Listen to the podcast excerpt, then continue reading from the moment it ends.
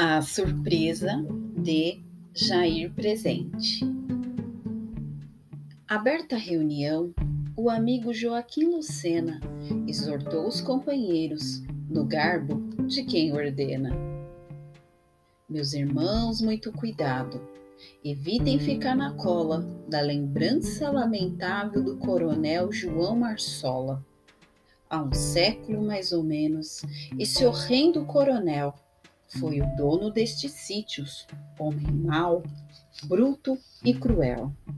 Depravado ele trazia veneno dentro das veias.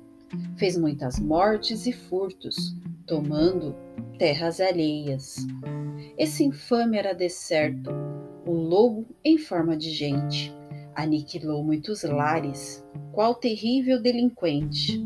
Não podemos recebê-lo em nossa reunião o coronel João Marsola foi criminoso e ladrão. Alguns momentos passados, o guia Adão Serafim tomou o médium Silvano e dirigiu-se a Joaquim. Meu amigo, não condene, use bondade e razão.